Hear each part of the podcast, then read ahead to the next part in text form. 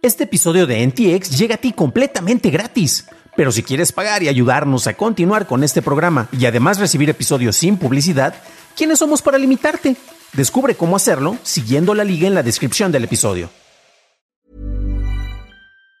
Even on a budget, quality is non-negotiable. That's why Quince is the place to score high-end essentials at 50 to 80% less than similar brands. Get your hands on buttery soft cashmere sweaters from just 60 bucks, Italian leather jackets, and so much more. And the best part about Quince, they exclusively partner with factories committed to safe, ethical, and responsible manufacturing. Elevate your style without the elevated price tag with Quince. Go to quince.com slash upgrade for free shipping and 365-day returns.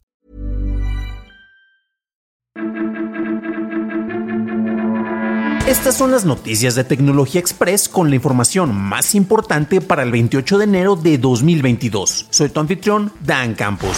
Fuentes de Bloomberg revelan que Nvidia se prepara para no concretar la compra del fabricante de semiconductores ARM de SoftBank por un monto de 40 mil millones de dólares. Según reportes, Nvidia les ha dicho a sus socios que no espera cerrar la adquisición y por su parte, SoftBank prepara una oferta pública inicial. Junto a los problemas regulatorios de la FTC, China, Reino Unido y la Unión Europea, empresas como Qualcomm, Intel y Google han expresado que ARM perdería su independencia al ser adquirida por Nvidia.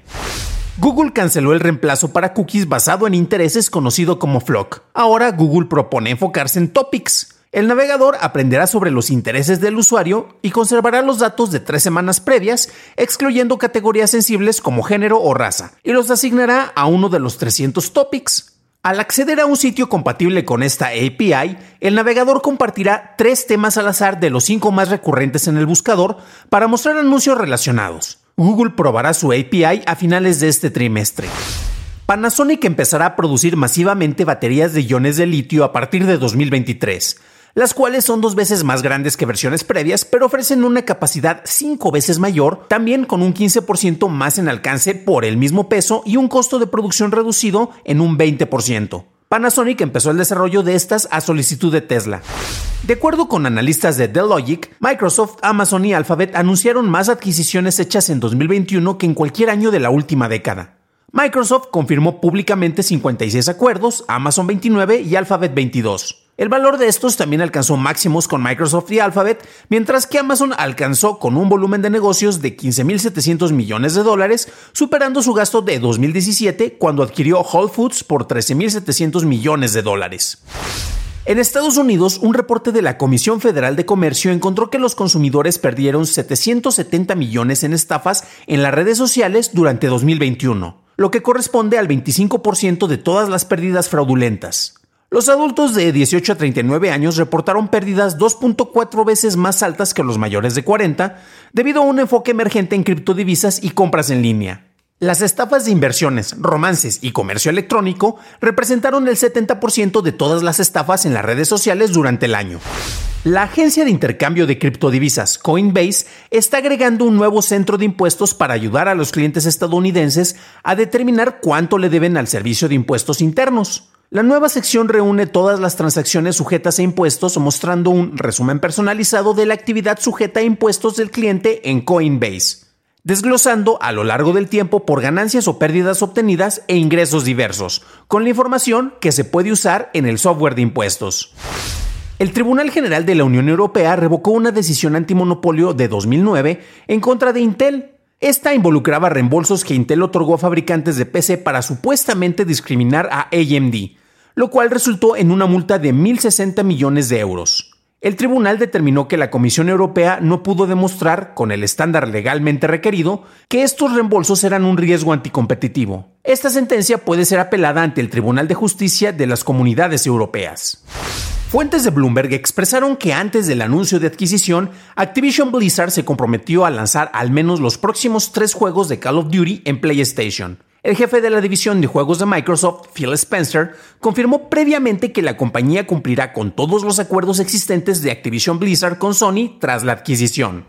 Microsoft emitió un aviso ya que cientos de clientes de Office 365 están recibiendo correos electrónicos de phishing que intentan engañar al usuario para obtener el permiso OAuth que permite al atacante leer y escribir correos, eventos en el calendario y contactos. La aplicación que solicita el permiso se llama actualizar y parece provenir de un editor verificado. Microsoft ha desactivado la aplicación maliciosa en Azure AD. Este es un ataque conocido como phishing de consentimiento, el cual engaña al usuario para obtener acceso sin necesidad de contraseñas.